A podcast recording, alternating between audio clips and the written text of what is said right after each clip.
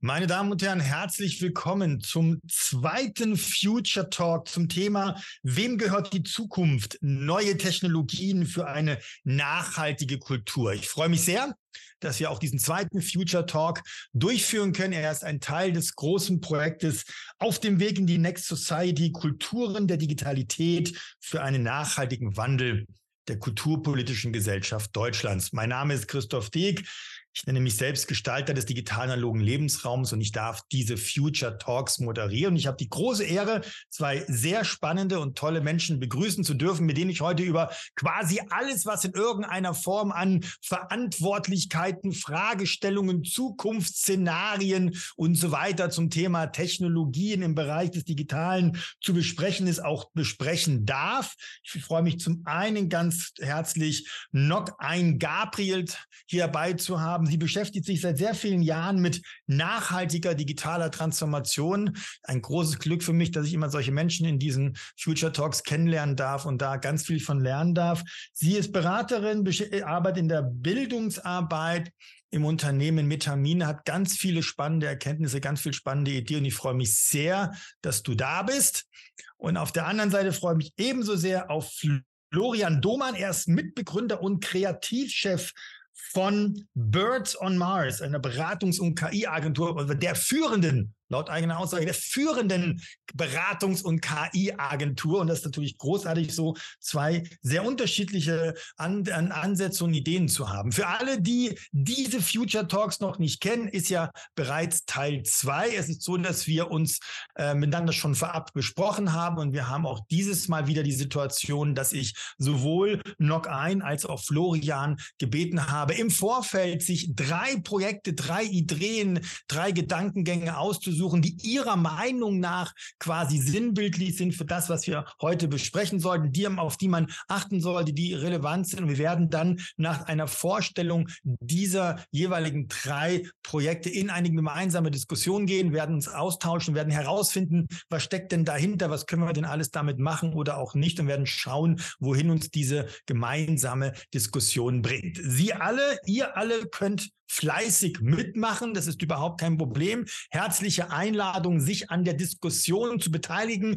Die Teilnahme ist ganz einfach. Wir haben da unten diesen FA-Bereich. Dort einfach reinschreiben, was einem allen Gedankengängen an Fragen so durch den Kopf geht. Und ich werde das mit aufnehmen in die heutige Diskussion, so es uns möglich ist. Wir haben ja leider nur 90 Minuten. Für das Thema haben wir vorhin schon überlegt, bräuchten wir wahrscheinlich drei Wochen. Und dann wären wir immer noch in der Lage, viele neue Gedanken zu entwickeln, beziehungsweise uns darüber auszutauschen. So, der Worte sind genug gewechselt von meiner Seite. Ich möchte gleich die Bühne öffnen für Nock ein Gabriels. Nock, ich bin froh, dass du da bist. Ich habe die ganzen Gespräche vorab sehr genossen mit dir und überlasse jetzt voller Freude die Bühne dir und deinen drei Ideen, drei Gedankengängen, die deiner Meinung nach dazu passen. Bitteschön. Ja, hallo und äh, vielen Dank erstmal, dass ich hier sein darf. Ähm, ja, ich starte einfach mal direkt mit den äh, drei Gedankenanstößen, die ich mitgebracht habe. Ähm, ich habe halt lang hin und her überlegt, das sind so drei Sachen, die ich ähm, gerne vermitteln möchte und dachte, ich dock einfach mal so an dem Titel der Veranstaltung an, also wem gehört die Zukunft? Ähm, und mein erster Gedanke war, ja derzeitig ähm, noch einigen wenigen Tech-Konzernen. Also und vielleicht wird es in Zukunft auch so bleiben, wenn wir halt nichts daran ändern. Und ähm, ja, als konkretes Beispiel würde ich da auf ähm, den Atlas der digitalen Welt verweisen oder ein Beispiel daraus herausgreifen. Das ist so eine Publikation, die so für drei, vier Jahren veröffentlicht wurde, die so ähm, ja, Studien zusammengesammelt hat und so das Internet so ein bisschen vermessen hat. Und eine Erkenntnis daraus ist, dass ähm, den Top 7 Tech-Konzernen mehr als 50 Prozent des digitalen Universums gehören. Und ähm, wenn wir das bedenken vor dem Hintergrund, dass ihr Interaktionsdesign ja darauf ausgelegt ist ähm, oder ja die Macht oder den Einfluss hat, unsere physische, psychische Gesundheit, Stimmungslage zu beeinflussen, unseren sozialen Umgang, unsere öffentliche Debattenkultur, aber auch die individuelle Identitätsfindung. Also was habe ich für eine politische Meinung, was interessiert mich, was mache ich in der Freizeit, all das ähm, wird ja stark gestaltet von diesen Firmen. Ja, von daher wäre so mein ged erster Gedankenanstoß so, wir brauchen eigentlich eine digitale Souveränität auf gesamtgesellschaftlicher Ebene. Ähm, der zweite Gedanke, den ich daran anschließend hatte, ist, ähm, wir wollen ja, dass statt diesen Tech-Konzernen ähm, die Zukunft ja einer breiteren Masse an Menschen gehört, also unsere Gesellschaft. Und äh, damit das möglich ist, müssen wir uns ähm, auch dazu befähigen, diese Zukunft zu gestalten. Und ähm, ja, zum einen brauchen wir dafür technische Rahmenbedingungen, ne, Funktionalitäten. Das gibt es teilweise schon, ähm, allerdings noch nicht so flächendeckend, weil die politischen Rahmenbedingungen noch nicht so existieren. Und da würde ich gerne ähm, auf die Forderung der Bits und Bäume verweisen als konkretes Beispiel. Das ist quasi eine Community, wo Techies und so ökosoziale Aktivistinnen zusammenkommen. Die haben halt ja politische Forderungen zusammengeschrieben und ja, diese müssten halt durchgesetzt werden. Aber daneben, also neben diesen politischen Forderungen, gehört für mich auch noch als Befähigung dazu, dass wir auch, auch schaffen, quasi eine Mitgestaltungs- und Veränderungskultur zu etablieren, weil ähm, teilweise existiert sie noch nicht. Und wenn die Menschen das selber gar nicht mitgestalten wollen, können sie es natürlich auch nicht. Ähm, und mein dritter Gedankenanstoß, den ich so mitgebracht habe, ist, dem gehört die Zukunft, äh, natürlich auch zukünftigen Generationen. Und ähm, wenn wir eine nachhaltige Gesellschaft gestalten wollen, beispielsweise durch kulturelle Arbeit, sollten wir uns auch damit auseinandersetzen, wie diese Kulturen in diesen jüngeren oder aufkommenden Generationen sind, ist. Ja, also gerade in Bezug äh, auf Digitalisierung oder Digitalität ähm, die spielen halt eine wesentliche Rolle des, äh, in dem Selbstverständnis dieser Generation. Und ähm, ja, wir sollten uns, also deswegen ist es auch unabdingbar, sich damit auch auseinanderzusetzen, weil man ja sonst kategorisch irgendwie diese Generation ausschließt oder diese Perspektiven auslässt. Und ja, wir sollten uns äh, damit befassen, diese kulturellen Phänomene zu verstehen. Und ähm, das geht halt über reine Artefakte und digitalen Konsum hinaus. Also nicht nur welche Technologien ähm, können wir dazu benutzen oder welche Artefakte können wir herstellen, sondern halt auch Verhaltensmuster, die sich daraus ergeben. Ähm, ja, genau. Die auch irgendwie mit einbeziehen, mitdenken. Und ja, das waren so meine drei Sachen, die ich mitgebracht habe. Vielen, vielen lieben Dank. Ich, ich ist immer so ganz, ganz, ganz spannend, diese Situation, wenn diese ersten drei Gedanken geäußert worden sind, könnte ich sofort anfangen zu diskutieren, aber das machen wir jetzt nicht. Aber es sind so tausend Gedanken dabei, die ich super spannend finde und die, ich glaube, auch wichtig sind. Einige davon, glaube ich, auch viel zu wenig diskutiert werden ähm, oder vielleicht auch gar nicht in, bei vielen Menschen der Wahrnehmung sind. Ich gebe trotzdem gleich rüber zu Florian und gebe dir, übergebe dir sozusagen die Bühne. Ja. Und sehr gespannt sehr auf gerne. deine drei Gedankengänge. Ja, vielen Dank erstmal, dass ich dabei sein darf. Freut mich sehr. Ich bin heute ein bisschen beeinträchtigt in meiner Stimme zwecks ähm, Erkrankungen in den letzten zwei Wochen. Ähm, seht es mir nach.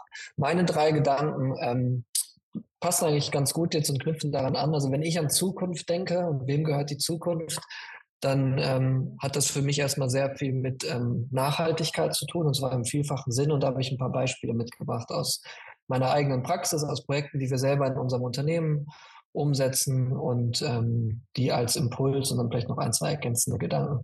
Das erste ist ein Projekt, was wir mit der Stadt Berlin jetzt seit einiger Zeit machen, zusammen mit der Technologiestiftung Berlin und dem City Lab ähm, als, als Teil der Technologiestiftung Berlin und den Grünflächenämtern. Und was wir machen ist, wir sammeln in dem Projekt Quantified Trees, Q-Trees, gefördert vom äh, äh aus öffentlichen Töpfen, ähm, sammeln wir Daten rund um Bäume, quasi von der Wolke bis zur Wurzel, ähm, von Sensoren, die auch verbaut sind, bis hin zu Verschattungen, die wir ähm, über Satellitendaten berechnen. passt gut zu Bits und Bäumen.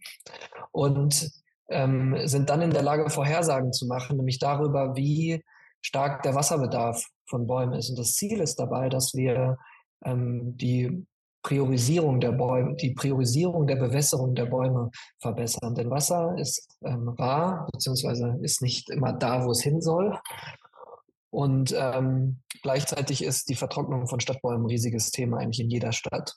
Und da haben wir jetzt dieses Projekt entwickelt und das ähm, ist jetzt auch schon live und es gibt auch eine App dazu, Baumblick heißt die, wo man auch als Bürger eben Einblick hat in den Bedarf von einzelnen Bäumen. Spannend dabei ist, dass das äh, Baumkataster Berlins eines der reichhaltigsten ist, wo wir auch über offene Daten sprechen und die eben helfen, um möglichst viele Parameter, Eigenschaften von Bäumen zu sammeln, um daraufhin ein lernendes Machine Learning Modell dazu zu in der Lage versetzen, Vorhersagen zu machen.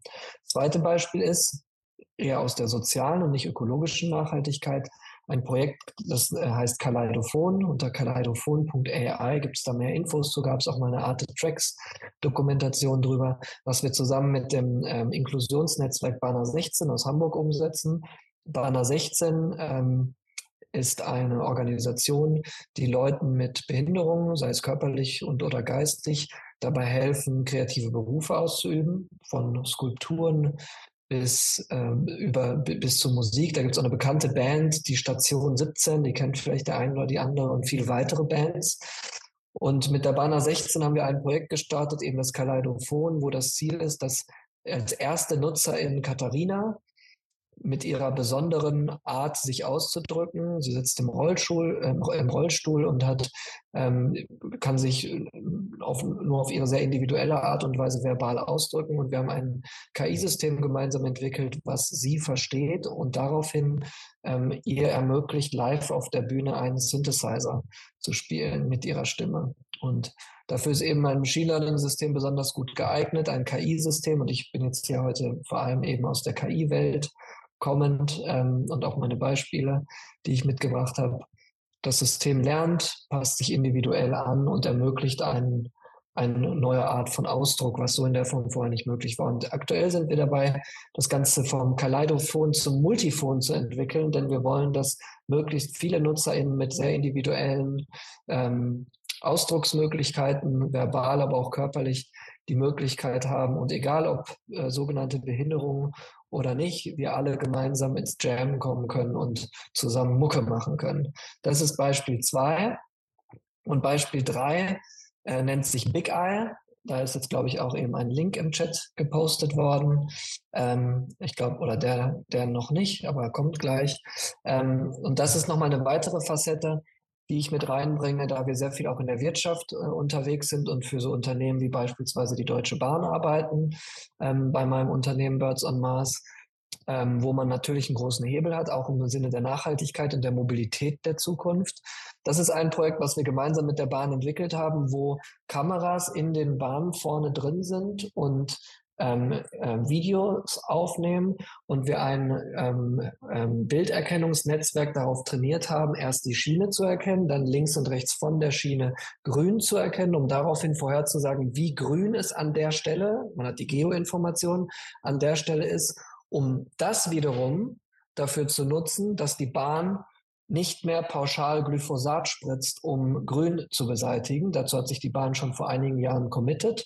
Und man könnte, es ist aber nicht so leicht, ähm, gezielt Grün zu bekämpfen. Man kann jetzt nicht irgendwie jeden Tag hunderte von Leuten über die Schiene jagen und suchen lassen, sondern dafür kann uns, dabei kann uns KI helfen, um dann eben in Videodaten ähm, zu sagen, an der Stelle müsst ihr bitte hin und Grün ähm, bekämpfen. Und die drei Beispiele haben gemein, dass sie alle technologisch unter der Haube angewandte KI-Algorithmen verwenden, sind aber dahingehend unterschiedlich, dass es manche sind, die äh, sogenannte generative KI-Algorithmen sind, die wir jetzt durch ChatGPT und Co.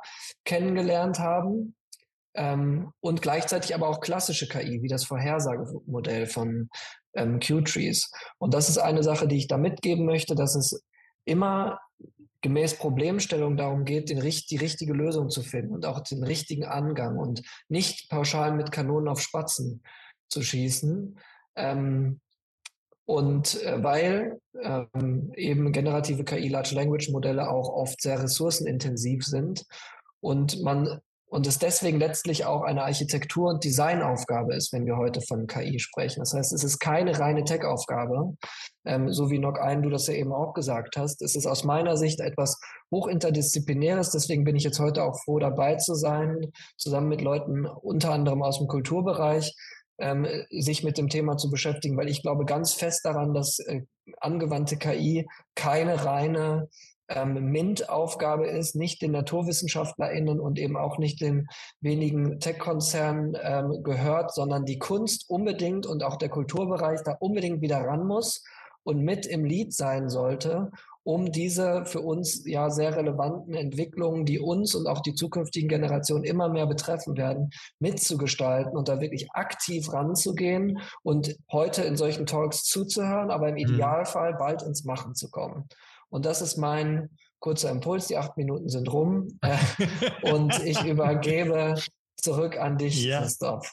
Ja, das ist natürlich das Schöne ist, jetzt habt ihr wirklich sehr spannende Themen angesprochen ich würde gleich versuchen, dass wir ins Gespräch kommen. Also ähm, mir geht es jetzt weniger um die Einzelbeispiele im Sinne von, ist das jetzt spannend oder nicht, sondern man kann ja unglaublich davon viele davon ableiten. Ihr beide sprecht ja jetzt eigentlich von, von Bereichen, von, von Fragestellungen, die immer um die Frage gehen, wir haben Technologien und wir wissen, dass sie auf der einen Seite uns unglaubliche Möglichkeiten bringen und ganz viel tun können, uns helfen können. Auf der anderen Seite aber auch ganz viele offene Fragen dabei sind. Das kann ganz konkret sein, was für eine Art von KI wollen wir nutzen, auf welcher Ebene, für was was.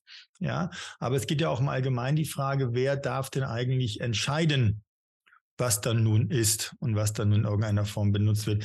Wenn wir jetzt uns das mal genauer angucken, ähm, noch ein, du hast vorhin angesprochen dieses Thema Bits und Bäume zum Beispiel. Ich habe mir das durchgelesen, sind sehr spannende Forderungen mit dabei und alles drin und dran. Was mir so durch den Kopf geht, ist die ganze Zeit, wer könnte denn eigentlich entscheiden, welche Technologie wir brauchen und welche nicht. Also Florian zum Beispiel hat ja auch gerade gesagt, wir müssen genau gucken, wo wir sie einsetzen, wie wir sie einsetzen und so weiter. Die Frage, die ich mir immer stelle, ist dabei, wer entscheidet das und nach welchen Parametern und welchen Interessenlagen? Ja, das ist ein ganz, finde ich ganz spannend. Und wenn wir jetzt das, wir haben bis jetzt ja, wie du auch gesagt hast, das Thema, dass momentan das sehr stark klassisch marktwirtschaftlich gelöst wird, durch vor allen Dingen durch Tech-Konzerne. Ich habe auch das Gefühl, dass an den Alternativmodellen, Ansätzen jetzt, die haben sich nicht so durchgesetzt bis jetzt, wie sie sich vielleicht durchsetzen könnten. Aber was würdest du sagen? Was wäre denn ein Weg? Also was ist denn ein, was sind denn vielleicht Kriterien oder was sollte man denken, andenken, um da in eine andere Richtung gehen zu können? Wer kann das entscheiden? Wer darf denn die Zukunft bestimmen in diesem Bereich? Mm, ja, sehr gute Frage. Also ich denke realistisch, dass man da auch wieder einen transformativen Ansatz gehen sollte. Ne? Also ein erster Schritt ist überhaupt erstmal Transparenz herzustellen oder zu Transparenz zu verpflichten, auch politisch. Ne? Also mhm. wie funktionieren die ähm, Algorithmen und diese politischen Forderungen zu stellen, das äh, von wem kommt das? Das kann natürlich auch von der breiten Zivilgesellschaft kommen oder von speziellen Fachcommunities, wie es ja auch der Fall ist. Ähm, und in einer idealen Welt, sage ich mal, ähm, haben wir dann mehr demokratische Strukturen, vielleicht auch, also wahrscheinlich auch digital gestützt, damit skalierbar ist auf eine breite Masse, ähm, die dann halt ausarbeiten mit Hilfe von Fachexpertisengruppen. Also so, wir haben ja auch so Beispiele wie ähm, solche Konvente oder Bürgerinnenräte, ähm, ne, die halt so ausgestalten, wie solche Gesetze funktionieren können oder auch wie Leitlinien funktionieren, also entwickelt werden können. Ja. Wenn man Frage das jetzt, schon beantwortet? Ja, nein, super, super. Wenn man, wenn man das jetzt weiterdenkt, wenn man das jetzt weiterdenkt, wäre die Frage an dich, Florian, wer ist denn dann eine, eine, eine Idee? Also brauchen wir irgendwie, wenn ich das jetzt, also ich, ich würde noch ein erstmal grundsätzlich gesehen zustimmen. Ja, ähm, die Frage ist natürlich, die ich mir stelle, ist, brauchen wir davor vielleicht noch so eine Phase des Ausprobierens, um überhaupt zu verstehen, was der Optionenraum einer Technologie ist. Ich meine, deine Projekte sind jetzt ja so, dass sie schon sehr spannende Ansätze mit hineinbringen. Ich habe trotzdem das Gefühl, ähm, dass, dass das KI bis jetzt eigentlich immer, dass sie immer noch am Anfang dieser ganzen Thematik stehen, dass überhaupt noch nicht beendet ist. Kann man, würdest du sagen, aus deiner technologisch, aus deiner ja, Sicht, kann man jetzt schon solche Sachen sagen? Kann man das jetzt schon festlegen? Oder ist das etwas, wo wir erstmal noch sagen müssen, wir müssten ausprobieren, erstmal sehen, was geht? Es gibt ja auch solche Ansätze, solche Theorien, die sagen, wir brauchen erstmal mehrere Jahre des Ausprobierens, auch des Fehlermachens. Mhm. Was denkst du, Florian? Ich würde wie so oft im Leben da an der Stelle sagen, dass es kein Entweder-Oder ist, mhm. sondern dass es da so mehrere parallele Wege braucht. Und aus, ich bin fest davon überzeugt, dass, es, dass man ausprobieren sollte und ins Machen kommen sollte. Also von wir müssen mal die Pause-Taste drücken. Jetzt bei KI-Entwicklung bin ich überhaupt gar kein Fan, weil es einfach völlig unrealistisch ist in einem mhm. global vernetzten, global kapitalistischen System. Ähm, da gibt es nicht die zentrale Weltinstanz, die dann sagt, wir machen jetzt alle mal Pause.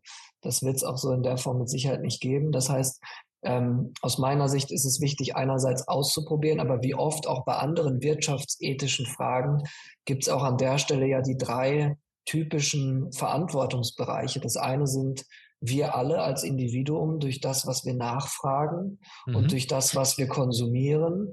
Das zweite sind die Organisationen. Da unterliegen natürlich gesell gewinnorientierte Gesellschaften gewissen Zwängen, aber haben auch innerhalb dieses Rahmens Möglichkeiten, mit Überzeugung Dinge zu tun und sich nicht nur von Profiten treiben zu lassen. Und das dritte ist der Ordnungsrahmen, den Nock ein ja gerade auch nochmal explizit angesprochen hat. Und der politische Ordnungsrahmen, der mit Sicherheit mit einem gesunden Augenmaß, aber auch einem Sachverstand ähm, die Leitplanken legen muss durch Dinge wie jetzt aktuell Dinge wie den AI Act und Co, woran gearbeitet wird, wo man aber wirklich auch und das das ist an mein das ist für mich noch etwas, was ich da betonen möchte, halt wirklich auch die Expertinnen befragen sollte, weil ganz oft werden dann die Juristen und Datenschützer alleine gefragt und dann kommt halt hinterher Murks bei raus. Die machen halt aus ihrer Sicht alles richtig, aber am ja. Ende ist es ganz oft im Moment auch eine mutige Entscheidung, die getroffen werden muss und da liegt die Wahrheit aus meiner Sicht an vielen Stellen eben genau in der mhm. Mitte. Jetzt, jetzt, wenn ich mir das angucke, ihr habt jetzt beide Begriffe genannt oder ein Begriff, der für mich so im Raum steht. Ne? Wir haben beim letzten Future Talk ging es auch um das Thema Verantwortung. Und äh, noch einen, du hast einen, finde ich, ganz wichtigen Satz gesagt. Ich kann ihn jetzt nicht eins zu eins wiedergeben, weil ich immer nur Stichpunkte aufschreibe. Aber es ging um die Frage der Aktivierung. Und wenn ich dich richtig verstanden habe, hast du in den Raum gestellt, dass wir vielleicht noch gar nicht die Menschen so weit haben, so weit aktiviert haben, dass sie überhaupt sensibilisiert sind dafür, dass sie das überhaupt wahrnehmen. Ja, also sowohl in der einen wie in der anderen Richtung. Also nicht nur im Sinne von, was ist alles schlecht, sondern auch in der Richtung, was ist alles gut. Ja, also was könnte man damit machen? Ähm, ich kann ja viel darüber reden, dass ich, also jetzt nicht, das ist keine Gegenrede zu dir, aber ich kann ja viel über Demokratisierungsprozesse reden. Ich muss die Menschen irgendwann dazu aktivieren, mitzumachen. Ja, weil sonst ähm, habe ich zwar auf dem Papier eine Demokratie. Ich finde diesen Gedanken insofern wichtig, weil ich glaube, dass er ein sehr verbindendes Element zwischen euch beiden hat. Die Frage ist an dich noch ein und gerne auch an dich, an euch beide. Ja, ähm, was meinen wir eigentlich mit Aktivierung der Menschen? Also was für eine Aktivierung brauchen wir denn? Wie weit geht die? Und gleich, um das noch ein bisschen komplexer zu machen, was könnte man denn tun, um diese Aktivierung zu erzeugen? Weil ich die, meiner Meinung nach, wir da eigentlich nicht gut sind in diesem Bereich. Mhm. Also da habe ich ähm, eine ganz klare Vision eigentlich vor mir. Also äh, ich finde, es gibt schon super methodische Ansätze, wie man das machen kann. Also mhm. ich denke, ähm, auch das Explorieren, also es, man kann ja ex systematisch explorieren oder äh, sehr methodisch explorieren und ähm, da hilft es, glaube ich, wenn man halt mal genau interdisziplinär halt schaut, ne? also zum Beispiel aus dem Design oder aus der Softwareentwicklung, mhm. gibt es ja Vorgehensmodelle, wo man ähm, ja in der IT halt NutzerInnen befragt oder einbezieht äh, und die Sitzungen, Workshops mit denen moderiert, ähm, aber trotzdem fachlich gestützt den Prozess ähm, leitet, mhm. um auf bestimmte Lösungen zu kommen. Und mhm. ähm, diese Methodiken können wir halt eigentlich auch auf die Demokratie übertragen. Und mhm. ähm, häufig habe ich aber festgestellt, dass die Menschen das ganz ungewohnt finden, noch ähm, zum Beispiel brainstorm, ne? einfach Ideen rauszuhauen, ähm, weil sie Angst haben, irgendwas Falsches zu sagen oder mhm. weil ähm, es sehr etabliert ist, noch so ganz oder gar nicht Lösungen, ne? also Angst vor Kritik zu haben, vor unvollständigen Lösungen. Mhm. Und das ist auch ja eine kulturelle Sache, ähm, die man vorleben kann. Also ich würde sagen, man kann es ganz gut erreichen dadurch, indem man ähm, solche Methoden einfach ausprobiert. Mhm.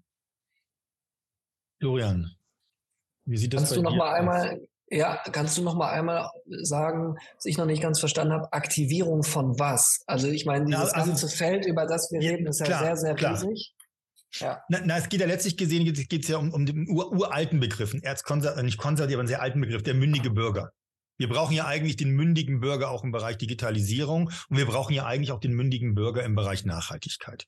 Ja. ja. Und wenn wir ganz ehrlich sind, ist es so, dass wir extrem viele Menschen haben, ich übertreibe jetzt, ich, ich stelle es überspitzt dar, die in der Breite eigentlich digitale Technologien in irgendwelcher Form nutzen. Ich glaube sogar, dass die, ich glaube, dass die Masse der Menschen zum Beispiel bei Datenschutz äh, äh, äh Screens, Klicks, Dingern, die man machen muss, wenn man auf eine Webseite kommt, ob man Cookies akzeptiert, eine Datenschutzerklärung, die drücken einfach drauf, geht mir eigentlich genauso, ich lese mir das nie durch und so weiter. Wir haben wenig, ich glaube, wir haben sehr wenig versucht, die Menschen wirklich zu mündigen Bürger im Bereich Digitalisierung zu machen. Mündig auch über ihren Thema Datenschutz. Ich habe es manchmal sogar im Extremfall das Gefühl, dass extrem viele Menschen den Datenschutz eher als anstrengend wahrnehmen, eher als problematisch wahrnehmen, anstatt das Gefühl zu haben, dass er ihnen, dass es eigentlich um sie dabei geht. Ja. Ja. Und das kann man bei ja. KI natürlich noch weiterdenken. Also wir haben bei KI Hell 9000 und über alle die ganzen Horrorszenarien der Popkultur der letzten 40 Jahre, was künstliche Intelligenzen mit uns machen. Ja, mhm. und ähm, deswegen ist die Frage, wie können mhm. wir eine Art mündigen Bürger schaffen? Erklärt es ja. jetzt ein bisschen besser? Ja, unbedingt, auf jeden Gut. Fall. Ähm, Genau, ich würde es tatsächlich direkt mal ein bisschen den Scope einschränken, weil der Begriff Digitalisierung ist mir auch immer viel zu groß und alle verstehen da auch was anderes drunter. Also Digitalisierung im engeren Sinne geht dann damit los, irgendwelche Dokumente zu digitalisieren. Und dann mhm. meint man aber mit Digitalisierung auch gleichzeitig jede App und jede Website. Mhm. Ähm, tatsächlich dadurch, dass ich jetzt so ähm, aus dem äh, Bereich Daten und angewandte KI komme, würde ich jetzt mal darauf fokussieren ja. und dann lässt sich das mit Sicherheit auch von da aus ein bisschen abstrahieren. Also aus meiner Sicht ist auch das natürlich wahnsinnig vielschichtig und es gibt nicht nie, das ist ein super systemisches Ding, wie so oft. Es ja. lässt sich nicht auf einzelne wenige Verantwortliche reduzieren und trotzdem sind wir alle dafür verantwortlich. Das wäre für mich erstmal das Allerwichtigste.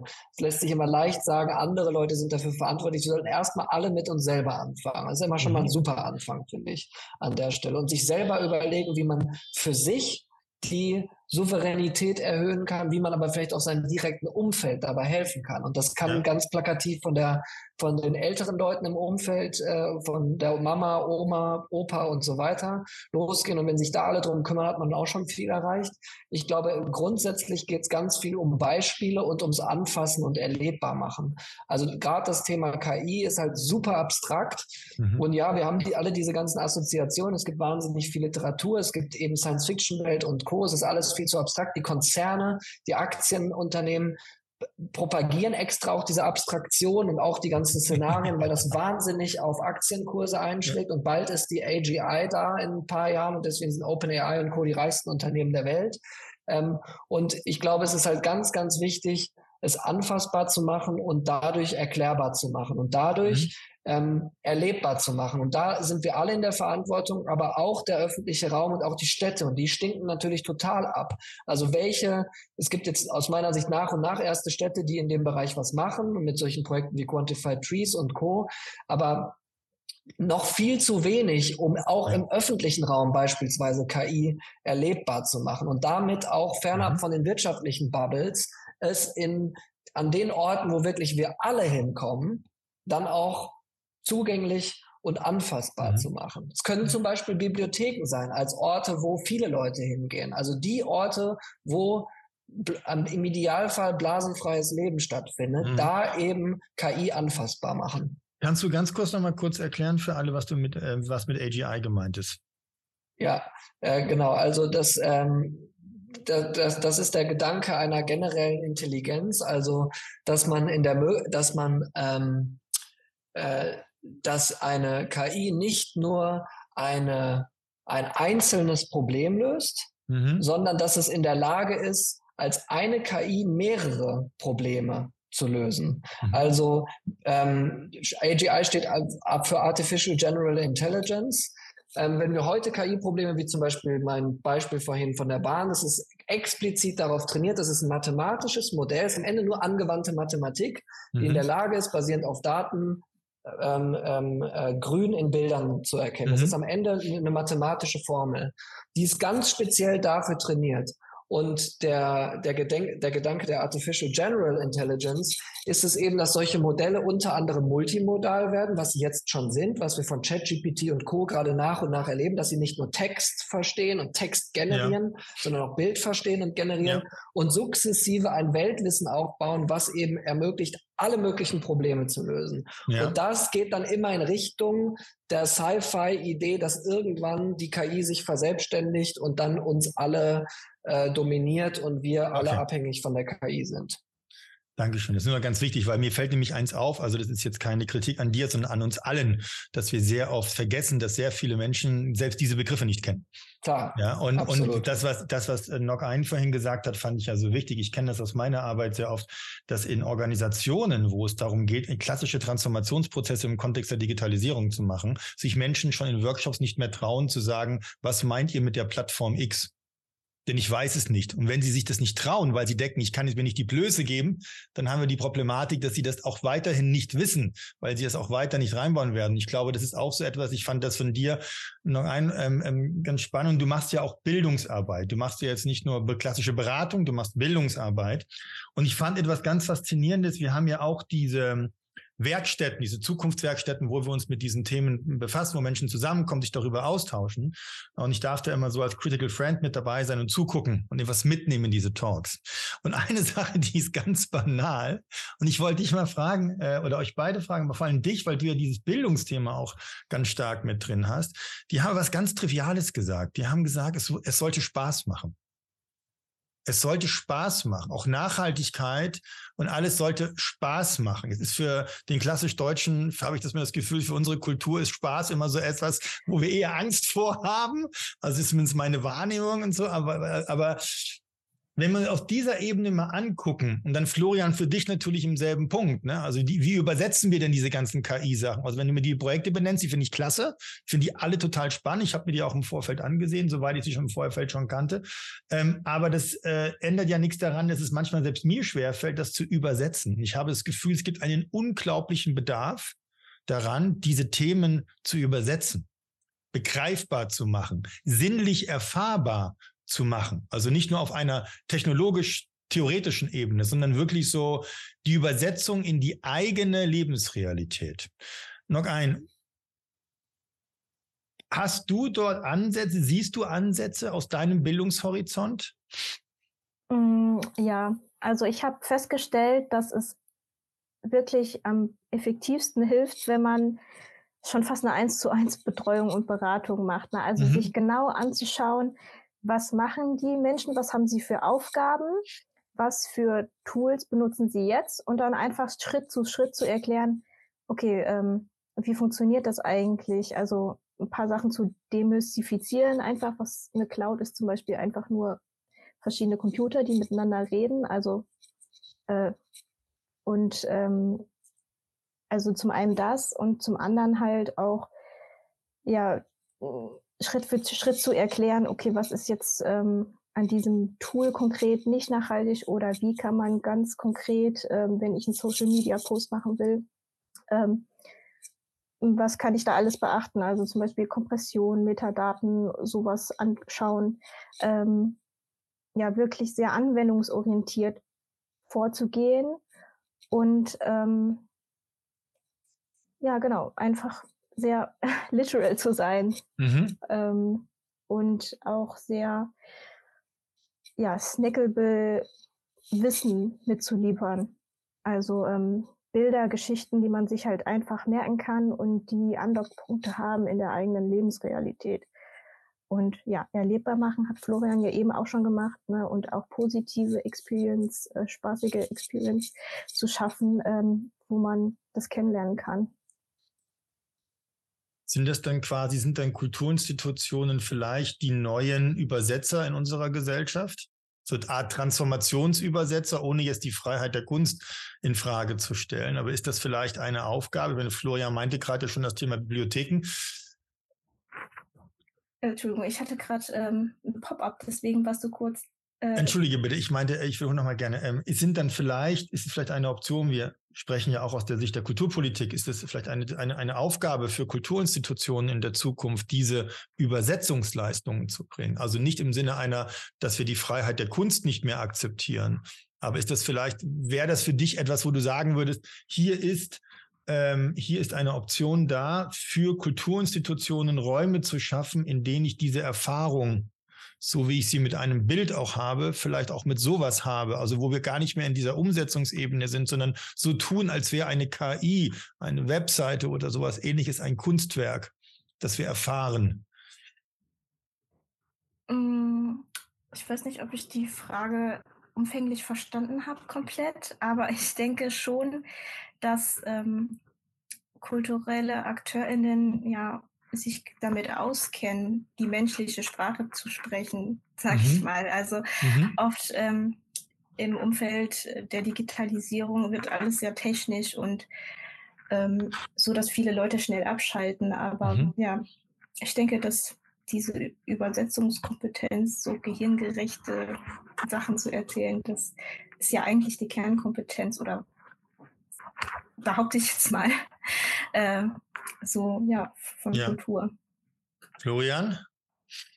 Also ich würde unbedingt sagen, yes, ähm, dass da der Kulturbereich, der Kultursektor mit all den verschiedenen Facetten vom Theater übers Museum bis zur Bibliothek und darüber hinaus auch die Off-Szene einen wahnsinnigen Beitrag dazu leisten kann, weil man ganz anders Menschen erreicht, weil man genau eben die Möglichkeit hat, diese Übersetzungsarbeit zu leisten, ohne sich mhm. jetzt eben, wie du ja schon gesagt hast, nicht nur als äh, zielgerichtetes Übersetzungsinstanz, die jetzt verordnet wird, zu verstehen, sondern natürlich im, in einem Raum auch noch selber zum Explorieren kommt. Und das ist ja auch eine Riesenchance, weil aus meiner Sicht sind die Möglichkeiten der Nutzung im Bereich KI, wenn ich jetzt wieder von KI spreche, mhm. ähm, noch total unausgeschöpft. Also ich selber unterrichte an verschiedenen Kunstunis immer mal wieder als Gastdozent, bin mit Studierenden aus, aus Kunst, also ich bin zum Beispiel an der Filmakademie Baden-Württemberg Baden regelmäßig oder auch an der Hochschule für Gestaltung in Karlsruhe. Für mich ist das immer mit die inspirierendste Zeit, weil da so neue Dimensionen reinkommen, wo ganz neue Ideen entstehen. Und ja. aus meiner Sicht ja, muss das viel mehr genutzt werden. Und ähm, vielleicht noch anknüpfend an die Frage davor, das Beispiel, was ich vorhin mit der Bahn gebracht habe, wir haben mit der Bahn gemeinsam dann auch das Ganze noch auf so eine kleine Miniatur Märklin-Eisenbahn gebracht, sodass man auf der Eisenbahn haptisch mit einer Kamera, die vorne mit einem 3D-Drucker das Gehäuse gedruckt und dann ist die Kamera und ein Livestream und man hat auf dem iPad das Ganze erklärt und sieht, wie das Machine Learning Modell funktioniert, kann sogar selber die Daten trainieren. Sowas sind aus meiner Sicht Ansätze, die dann die realen Projekte, die einen echten Mehrwert generieren, dann spielerisch mhm. anfassbar mhm. machen. Und da braucht es aber so viel menschliche Kreativität für um überhaupt auf diese Ideen zu kommen und das richtige Momentum zu ergreifen. Da kommt auch keine KI drauf. Und da bin ich fest von überzeugt, auch nicht auch in absehbarer Zeit, weil es geht immer um Timing und mhm. es geht immer darum, zum richtigen Moment solche Dinge zu zünden, dann auch das Budget dafür zu bekommen und alles, was damit zusammenhängt. Und das ist für mich an, aus meiner Sicht ein Riesenappell an den Kultursektor und auch eine Riesenchance übrigens, auch mhm. neue Möglichkeiten, neue Gelder zu bekommen, sich vorwärts zu bewegen, sich weiterzuentwickeln. Ja. Und ähm, ja, macht total Spaß, wenn es nicht eben nur in der Wirtschaft äh, hängen bleibt. Jetzt gehe ich, es ist ganz toll. Wir haben heute auch wirklich immer wieder auch äh, Beiträge im Chat dazu und Fragestellungen. Ich würde gerne mal eine Frage mit dir mal vorlesen. Ähm, an euch beide gerichtet. Ähm, ähm, das, die Frage ist, jetzt zeigt ja die aktuelle PISA-Studie, dass Kernkompetenzen zum Teil nicht vorhanden sind und durch das Digitale zu verschwinden scheinen. Wie ist denn damit umzugehen? ist ja so eine ganz klassische Frage. Ne? Also wenn man sich das überlegt, ähm, ähm, wir reden ja gerade über das Thema, wem gehört die Zukunft, neue Technologien. Ja, äh, und die Sorge ist natürlich berechtigt, finde ich, nach wie vor, dass es Menschen gibt, die sagen, aber geht da nicht was anderes für verloren? Und ist das dann nachhaltig? Vielleicht kann ich dazu direkt kurz sagen, also ich habe die PISA-Studie nicht gelesen, deswegen ist das sehr großes Glatteis, wenn ich da jetzt argumentiere. ja. Vor allem, wenn da steht, und durch das Digitale sogar zu schwinden scheinen. Das müsste ich erst noch mehr Details haben, wie das quasi ja. begründet ist. Habe ich jetzt intuitiv einige Gedanken zu. Ich merke es ja selber, wenn ich Google Maps und Co. nutze und selber nicht mehr eine Karte lesen kann. Ähm, da gibt es viele weitere Beispiele. Aber was mhm. damit genau ist, weiß ich ja, was damit genau gemeint ist, weiß ich ja nicht. Deswegen kann ich da jetzt nicht so zu diesem mhm. konkreten Punkt ehrlich gesagt nicht so viel sagen. Mhm. Noch ein, was sagst du?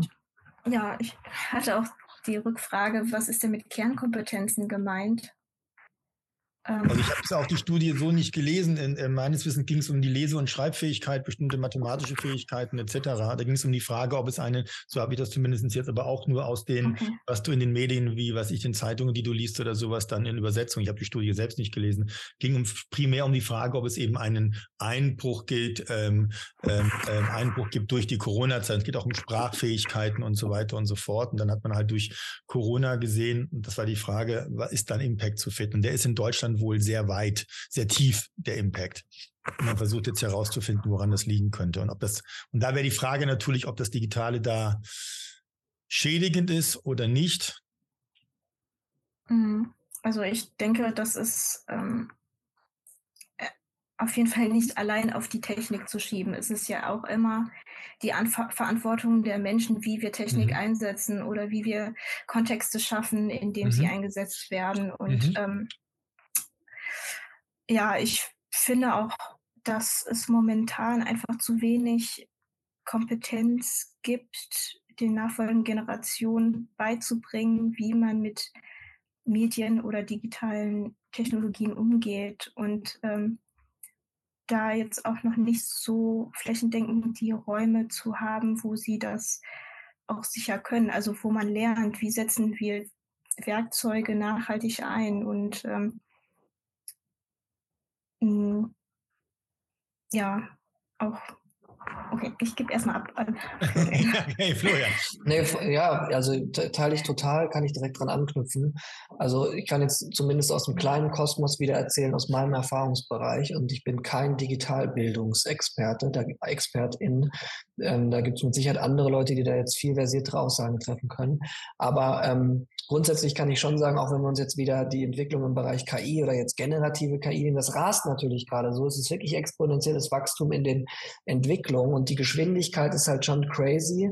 Und ähm, die Geschwindigkeit unseres Bildungssystems ist jetzt nicht crazy.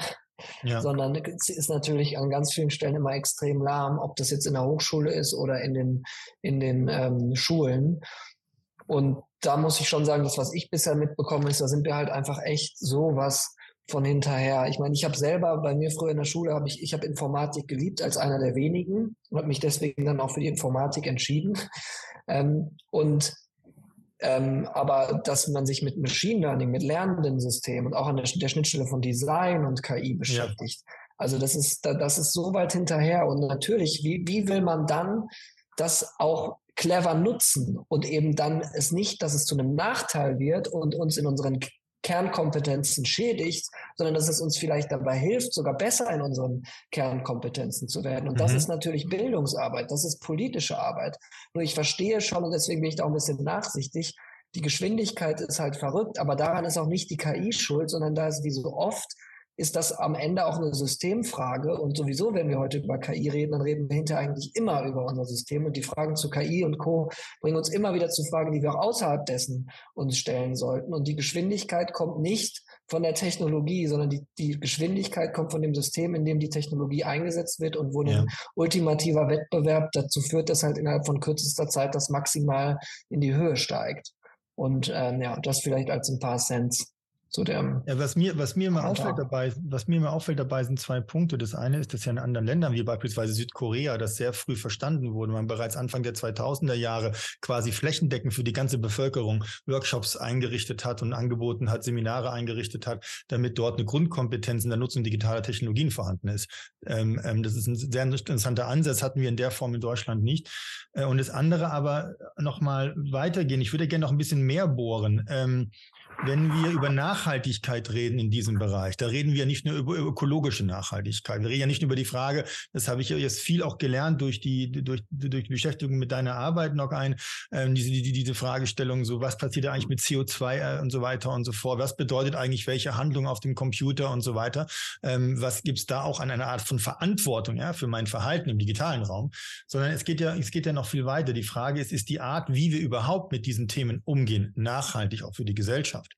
Ja, also diese, diese Ambivalenz zwischen, wir haben ja ganz viele, ich sage jetzt mal ein bisschen übertrieben dargestellt, Felder, ja, also von der Aktivierung der Menschen über die Frage, welche Plattform haben wir überhaupt da? Ne? Also gehen wir jetzt, bei X will jetzt keiner mehr sein.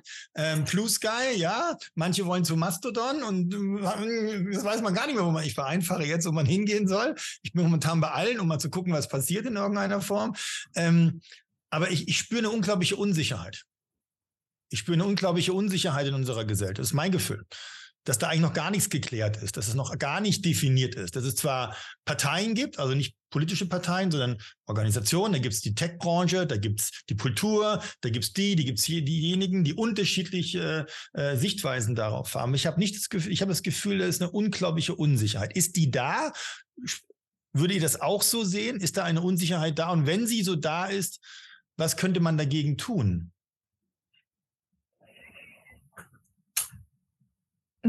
Ich denke schon, ja, ich würde zustimmen, dass eine Unsicherheit da ist, ähm, weil ich denke, weil einfach so wenig auf dieser Ebene darüber gesprochen wird. Ähm, es wird halt viel sehr technokratisch diskutiert. Ne? Also wir haben hier eine Technologie, VR, AR, Blockchain, KI. Dann ähm, diskutieren wir sehr über die ja, Technologien ähm, aber weniger, jetzt habe ich den Faden verloren. Worum ging es nochmal? ähm, ich kann direkt, ich kann, ich kann ihn ganz kurz aufnehmen und dann wieder gleich zu ja. dir zurückspielen. Okay. Ähm, ich, ähm, ich, also ich würde auch 100% sagen, dass wir gerade viel zu viel von den Technologien sprechen und viel zu wenig über die Probleme. Wenn man sich aktuell die aktuellen Diskurse im Bereich generativer KI und ChatGPT und äh, Co. anschauen, dann wird immer über irgendwelche fiktiven Beispiele gesprochen, viele Spielereien auch, die da stattfinden. Und es wird so wenig über die Probleme und den echten Nutzen, der dabei entsteht, gesprochen. Und wer hat denn jetzt was ganz konkret davon, fernab von auch irgendwelchen naheliegenden ähm, Profitdingen, sondern wirklich halt im Sinne der Gesellschaft und im Sinne einer nachhaltigen Zukunft. Und das war ja das, Christoph, was du gerade angesprochen hast, den Begriff der Nachhaltigkeit, unabhängig von dem ökolo ökologischen Sinne. Ja. Ähm, und dann zur Unsicherheit gesprungen. Ähm, äh, aus meiner Sicht ähm, gerade einfach an ganz vielen Stellen völlig verquerer Diskurs und auch da sollte die Kulturbranche helfen, wirklich wieder nach dem Nutzen und den Mehrwerten zu sprechen. Ich weiß nicht noch ein, ob du direkt wieder aufspringen möchtest oder ansonsten Christoph erst. Ja, ich springe jetzt einfach mal, ich hänge mich einfach an dich nochmal dran. ähm, und auch an dem, was ich eingangs gesagt habe, also dass das digitale Universum gar nicht, also sehr stark von Tech-Konzernen geprägt ist. Also wir brauchen öffentliche Räume auch in der digitalen Welt, die ähm, mhm. und ähm, Entschuldigung, jetzt habe ich schon wieder den Faden verloren. Ich, äh, ich, ich, ich, ich versuche es mal aufzunehmen, weil ich diesen Gedanken mhm. so spannend finde. Ähm, Ich habe vor ein paar Jahren mal gesagt, wir haben in der, in der analogen Welt haben wir öffentliche Räume und Öffentlichkeit. Also wenn ich in eine öffentliche Bibliothek gehe, dann habe ich einen öffentlichen Raum. Man nennt sie heute auch in Teilen, nennen sie sich selber dritte Orte oder wie man sie nennen will. Und dann gibt es Öffentlichkeit. Ich kann mich auf die Straße in Nürnberg stellen und kann rumbrüllen oder was anderes machen, dann habe ich Öffentlichkeit. Und ich habe das Gefühl, wir haben im Digitalen zwar Öffentlichkeit, aber keine öffentlichen Räume. Ja, und wir haben, und ist das vielleicht ein Problem, dass uns öffentliche Räume im Digitalen, also ne, alles, was wir haben, ist jetzt endlich meiner Meinung nach auf die eine oder andere Art und Weise ähm, angebunden an eine bestimmte Zielsetzung. Die allermeisten Sachen sind kommerzieller Fragen, das sind die Tech-Konzerne. Ja, dann haben wir dann auch noch alternative Plattformen, die es gibt, die mit Sicherheit nach anderen Modellen funktionieren, aber aus irgendwelchen anderen Gründen sich nicht durchsetzen können, offensichtlich. Ähm, ich, kann es sein, dass uns öffentliche Räume im digitalen Raum fehlen? Und wenn es so ist, wie könnten die denn dann aussehen? Mhm. Also ja, die fehlen ja auf jeden Fall. Es existiert halt wenig oder es wird halt auch wenig genutzt. Ähm, häufig wird ja auch die Gebrauchstauglichkeit äh, vorgeschoben als Grund oder auch ähm, der Netzwerkeffekt. Also da hält sich keiner auf. Warum sollte ich mich da dann auch aufhalten? Ja, ähm, ja was können wir da tun? Also ähm, wir können halt schlecht in dem System, wie es jetzt funktioniert, einfach die, ähm, ich sag mal, unnachhaltigen Plattformen einfach boykottieren. Aber was wir machen können, ist zumindest eine Alternative zu bieten zusätzlich. Also, ähm, dass ich zum Beispiel nicht nur Instagram-Account habe und Facebook-Seite, ähm, sondern auch zum Beispiel Mastodon anbiete für ja. die Leute, die es können und dass, dass dann nach und nach wir versuchen, ähm, ja, die Leute dadurch überhaupt einen Anknüpfungspunkt zu geben oder die ja. Möglichkeit zu geben, das auszuprobieren. Und ähm, ich denke, durch dieses Ausprobieren würde dann die Unsicherheit auch nachlassen, ähm, weil wir dann durch unsere Erlebnisse und Erfahrungen natürlich auf neue Ideen kommen oder ähm, das überhaupt zum Diskussionsgegenstand wird. Ja. Florian?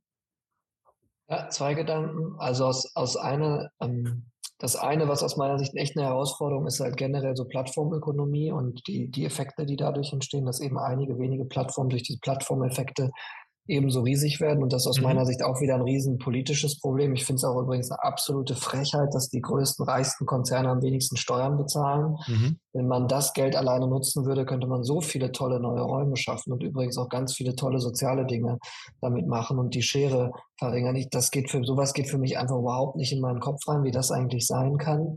Die größten Profiteure zahlen am wenigsten Steuern. Das ist vielleicht mal an der Stelle gesagt. Und ähm, die, die öffentlichen Räume, die dann im Digitalen entstehen könnten, wenn wir eben nicht diese Monopolisierung Einzelner hätten, die würden mit Sicherheit Vielfalt im digitalen Raum äh, unterstützen. Aber das werden wir alleine nicht wuppen können, sondern da muss die Politik ran. Und dann eben, in Amerika gibt es eigentlich das Gebot, dass eben einzelne Organisationen zerschlagen werden müssen, wird aber nicht gemacht. Und ähm, ich finde, in, in Europa oder in Deutschland im Allgemeinen müsste da unbedingt mal was bewegt werden. Keine Ahnung, aber wir haben ja auch noch gerade leider Gottes ganz viele andere Probleme fernab davon in äh, Europa und darüber hinaus. Ähm, und das Zweite, was ich noch sagen möchte, ist, bei all der Digitalität würde ich auf jeden Fall mal einen großen Appell für das Nicht-Digitale an der Stelle bringen. Mhm. Also wenn wir auch politisch heute und morgen Dinge bewegen wollen, dann müssen wir physisch rausgehen in die physischen Räume. Weil mit einer digitalen Demonstration kriegt man nichts groß gewuppt. Da muss man schon selber auf die Straße gehen und vor die Tür gehen. Das heißt, wir dürfen uns auch nicht in die, in die Diskussion um die digitalen Möglichkeiten vor dem Naheliegenden verwehren, gerade in der aktuellen Zeit, wo wir alle gefragt sind und müssen wieder aus meiner Sicht viel mehr in den physischen Dialog gehen. Wir müssen uns wieder viel mehr treffen. Wir müssen wieder viel mehr in den Austausch gehen. Wir müssen viel mehr uns mit Leuten beschäftigen, mit denen wir uns vorher sonst nicht beschäftigt haben. Ja. Aus meiner Sicht eine Politisierung, die da notwendig ist, ja. um dann eben auch wieder Spaß am Analogen zu haben. Dem, dem stimme ich zu, wobei ich jetzt, ich jetzt gerade überlegt habe, beim letzten Satz habe ich ein bisschen gezuckt, gebe ich zu, bei einem Spaß am Analogen. Ich habe eigentlich einen unglaublichen Spaß am Analogen. jetzt, ähm, was mir aber auffällt, ist, du hast gerade einen Punkt angesprochen, den finde ich nochmal sehr interessant.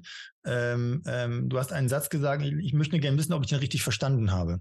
Du hast gerade gesagt, ähm, so habe ich es wahrgenommen, dass wir uns mit Menschen unterhalten müssen, mit denen wir uns sonst eigentlich nicht unterhalten oder die wir aus dem Schirm weg haben. Meinst du damit diese Bubbles, von denen wir reden, dass wir alle in unseren ja. Bubbles leben und eigentlich, eigentlich nur noch nebeneinander her diskutieren, gar nicht mehr miteinander. Auch das, das andere, vielleicht auch wenn es uns schmerzt, wenn es ja. vielleicht auch nicht das ist, was wir wollen, gar nicht mehr zulassen.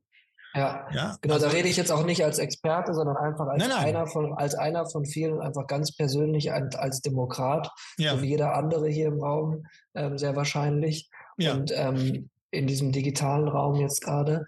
Ähm, ja, absolut. Und ich kenne das halt von mir selber. Ich arbeite da schon stark dran, aber ich ja. bin total in meiner Blase gefangen. Ja, natürlich. Ich bin im Tech-Umfeld, ich habe ein Unternehmen, ich äh, sitze in Berlin-Kreuzberg, äh, ich gehe in Theater, Museen und lebe halt total in meiner, ja. in meiner Kultursnob. Wirtschafts Dingsbumsblase und muss halt ganz hart daran arbeiten, ja. da rauszukommen. Und das ist super schwierig. Das ist, das ist ganz, ganz schwierig, selbst wenn man möchte. Und ich finde, daran müssen wir halt unbedingt total hart arbeiten. Und es gibt ja auch nur noch so wenige physische Räume, wo das ist. Selbst wenn ich in den Supermarkt gehe, ist es ja kaum noch, wenn ich in die Bio-Company gehe, um jetzt das mal ganz blöd zu sagen. Ja? Oder ja. wenn ich ähm, wenn ich in die BIP gehe zum Beispiel, das ist noch eine Chance, weil da halt eben dieser Interdis, dieser, dieser gesellschaftsübergreifende Austausch mhm. oder in der U-Bahn. Aber wann spreche ich dann mal mit jemandem in der U-Bahn? Also ich, da ist halt wieder wirklich, äh, wobei ich habe meine Frau in der U-Bahn kennengelernt. Das ist wunderbar. Ähm, Credits, ich habe meine Frau Credits, im Workshop kennengelernt. Credits zur BVG, weil wir dich lieben. Ähm, ja. Genau und aber da, daran müssen wir halt einfach selber arbeiten. Ja. Darüber müssen wir reflektieren und auch vielleicht bei solchen Gelegenheiten wie heute, wo es eigentlich gar nicht darum geht, auch darüber mal kurz sprechen.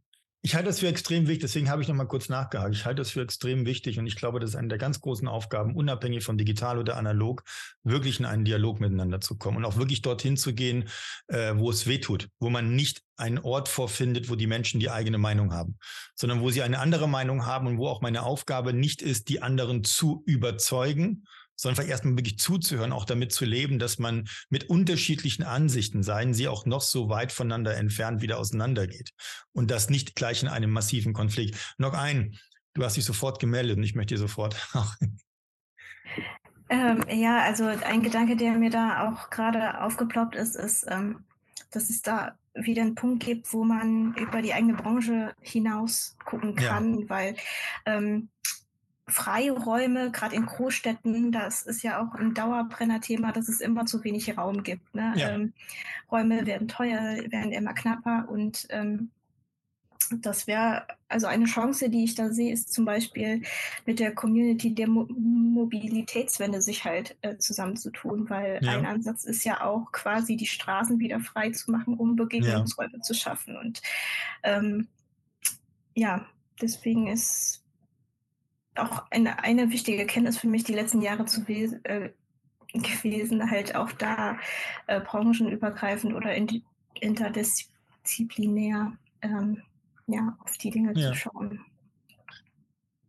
Ist ein wichtiges Thema. Auch die Tina Lorenz hat in dem letzten Blogbeitrag äh, Digitale Nachhaltigkeit geht uns alle an zu diesem Projekt hier genau darüber geschrieben, dass wir diese Silos aufbrechen müssen. Ne? Dass wir auch wieder, und Silos aufbrechen heißt ja auch Dinge zu teilen und so weiter und so fort. Und da stecken ja viele Fragestellungen drin. Es gab noch eine ganz andere Frage. Ich lese die einfach mal vor und möchte gerne mal wissen, was ihr beide davon haltet, was ihr dazu sagt. Eine Frage, die gestellt worden ist, war, um weiße, patriarchale und kommerzielle Strukturen aufzubrechen, wäre es vielleicht doch ganz einfach, alternative Plattformen zu benutzen, die auch datenschutzkonform sind. Es sind jetzt mehrere Ebenen drin in dem, in dem, in, dem, in dem Thema, also von Datenschutzfrage, Fragestellung der, der, der Menschenbilder oder äh, beziehungsweise auch der Frage der Kommerzialität. Ähm, da sind ja auch viele Fragestellungen zusammengeworfen. Die Frage wäre, was, wie seht ihr das? Und wie weit geht das dann? Also ist das, dass man sagt, man nutzt die auch, so wie ich es jetzt beispielsweise persönlich mache? Oder heißt das eine Ausschließlichkeit, dass man sagen müsste, man nutzt nur noch? Also ähm, ist der Weg der, ist es ein Weg zu sagen, ich nutze jetzt, nehmen wir mal wieder das Thema Mastodon, ich nutze Mastodon Blue Sky X? Oder muss der Weg sein zu sagen, ich verweigere mich allen und gehe nur noch rein in dieses Thema ähm, einer ganz bestimmten, wenn die bestimmten Kriterien vorhanden sind? Mm, ja, die Frage bekomme ich oft gestellt. und ähm, ja, tatsächlich ist der Punkt, woran dann viele Organisationen dann halt auch hadern, ist, dass man ja dort auch wieder nur eine bestimmte Blase trifft, ähm, weil nun also nicht die breite Masse oder nicht unbedingt eine sehr diverse Masse auf diesen alternativen Plattformen unterwegs ist. Und deswegen, ähm, ja, denke ich, ist es sinnvoll, also zu allem, wenn es darum geht, wenn man selber Infrastrukturen anbietet, dass man einfach eine andere Option mit anbietet und ähm, andererseits sich auch dafür einzusetzen oder äh, wenn man Kapazitäten hat, da irgendwie mitzuwirken, mhm. diese patriarchalen kommerziellen Strukturen aufzubrechen. Also zum Beispiel mit Organisationen zu, zusammenzuarbeiten oder Projekte mit denen zu starten, die halt äh, eine feministische Digitalisierung anstreben. Ähm, da kann ich zum Beispiel das Super Lab ähm, nennen oder auch äh, die Mozilla Foundation oder so. Es gibt ja viele ja. Organisationen, die in der Richtung unterwegs sind. Ja, ich würde gerne, Florian, bevor ich dir das Wort gebe, nochmal alle. Ich finde es toll. Wir haben heute im Future Talk wirklich weitaus mehr Kommentare und Fragestellungen bekommen als in dem ersten. Das ist super. Das freut mich sehr. Bitte an alle mal, bringt euch ein, bringen Sie sich ein, diskutieren Sie mit. Sie sehen auch, wir übernehmen das auch, sei es direkt oder sei es, dass wir die Thematik übernehmen. Also herzliche Einladung, das wirklich zu nutzen. Wir freuen uns auf jede, über jede Idee und jeden Gedankengang. Aber Florian, jetzt an dich.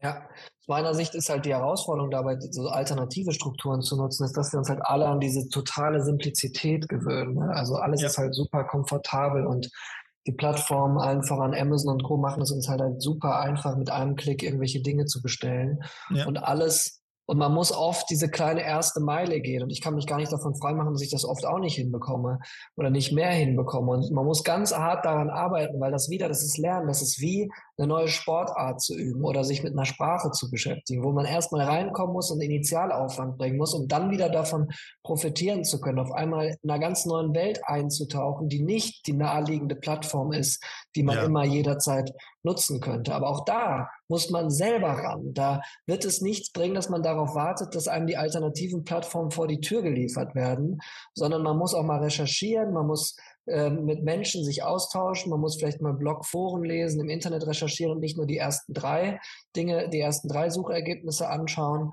sondern halt wirklich aktiv diese Räume auch finden. Und das ist natürlich generell eine Herausforderung, dass wir einfach grundsätzlich mehr und mehr dazu erzogen werden, auch aus einer Design-User-Experience-Sicht, dass alles immer extrem einfach ist. Und ähm, ich glaube, die Dinge müssen wieder ein bisschen, also die, die, wir müssen wieder das, das, das Schwierige wieder, mehr, mehr Spaß am Schwierigen finden. Wobei ich, ich, ich, ich verstehe, was du sagen willst. Äh, darf ich dir in einem Punkt nicht ganz zustimmen? Unbedingt. Klar, ähm, natürlich. Ähm, ein, ein Punkt, den ich gelernt habe in meiner Arbeit ist, die Menschen haben kein Problem mit Komplexität, sie haben ein Problem mit Kompliziertheit. Mhm. Das ist was, was mir immer wieder auffällt. Also in der, in der, in der, äh, wenn wir jetzt beispielsweise in einem Bereich, in dem ich beschäftige, ist Gamification zum Beispiel. Da stellen wir immer wieder fest, Menschen haben total Bock auf komplexe Systeme und können die auch begreifen und können damit auch arbeiten, solange der Zugang zu den komplexen Systemen hilfreich ist, solange man sie mit reinnimmt, solange man ihnen eine Chance gibt. Ne? Also auch wenn, ne, wir haben das ja ganz klassisch im Kultursektor übrigens. Im Kultursektor ist es ist ja eine reine Elitensystematik dahinter. Ja, es ist eine ganz, da gibt es Codes, also selbst wenn du die Inhalte des Kultursektors verstehst, wenn du die Bilder und die kulturwissenschaftlichen Fragestellungen verstehen willst, musst du immer noch die Codes dieses Sektors verstehen. Du musst die Sprache verstehen, alles drin und dran. Ja, das heißt, das mit hineinnehmen, das äh, offene, wirklich offene mit hineinnehmen, ja, ist ja eine, ist ja, ist ja ein Thema, wo dieser Sektor seit Jahren dran arbeitet und versucht, durch viele spannende Projekte sich weiterzuentwickeln, aber wo wir immer noch nicht wirklich, wirklich im Breiten weitergekommen sind. Deswegen gibt es ja auch Diskussionen im Klassismus und so weiter und so fort. Und ich finde das wirklich total spannend, ähm, diesen Punkt, nämlich den du da ansprichst, weil ich kenne das auch. Und ich merke bei mir mit Mastodon X und Blue Sky, Ähm, ich nutze X, weil da einfach eine sehr breite Community noch drauf ist und weil ich so ein bisschen denke, so mögen ja alle gehen, ich bleibe jetzt hier, einfach aus so einer Trotzreaktion. Ich bin bei Blue Sky, weil ich einfach Bock habe, irgendwas anderes als X zu machen. Und ich bin bei Mastodon, weil ich da so ein bisschen meine alternative Seele ausleben kann und so ein bisschen einen auf Alternative machen kann und so weiter und so fort. Bin aber faktisch mit denselben Leuten verbunden, mit denen ich auch bei X verbunden bin und stelle fest, so richtig viel weiter kommen wir da auch nicht. Das heißt nicht, dass das nicht, machst du da eine super gute Plattform, ihr versteht mich da nicht falsch, ich bin ein Riesenfan des Fediverse und so weiter, aber kann es nicht sein, dass wir ähm, vielleicht wirklich neu lernen müssen, das haben wir vorhin schon mal angesprochen, das Thema, Menschen mitzunehmen. Ja, also wie können wir Menschen mitnehmen? Also müssten wir nicht auf der einen Seite hingehen und sagen, gerade auch im Kultursektor, wir bespielen alles, was da ist, ja, in der totalen Offenheit. Auf der anderen Seite sind wir aber so kritisch und so bereit, damit zu arbeiten, dass wir eben auch unsere eigenen Wege darin gehen. Geht das überhaupt? Kann man das?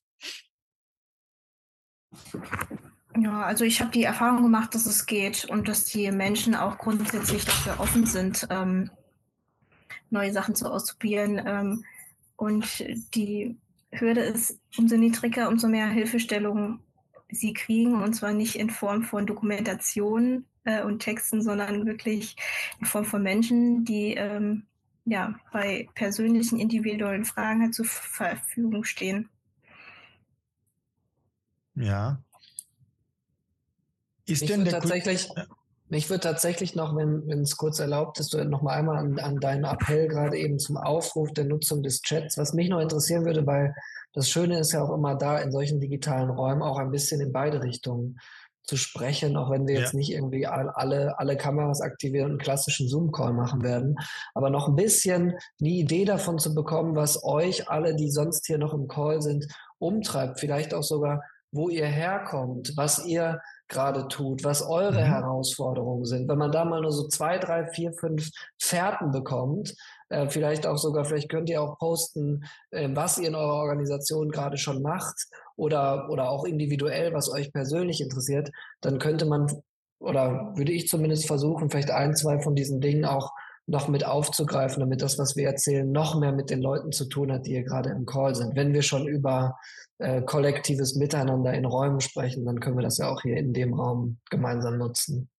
Das Aber natürlich kein Muss. Ihr könnt auch alle weiterhin äh, die Frontal Frontalbeschallung genießen. Na, wir haben jetzt hier, wir haben jetzt wieder einen neuen Beitrag, wir haben hier gehabt. Wie soll denn dann der Elitesektor Kultur mit seinen Codes denn seine Vorbildfunktionen für alle einnehmen? Ist das ist doch faktisch unmöglich und vielleicht auch schon wieder zu elitär gedacht. Noch einen magst du?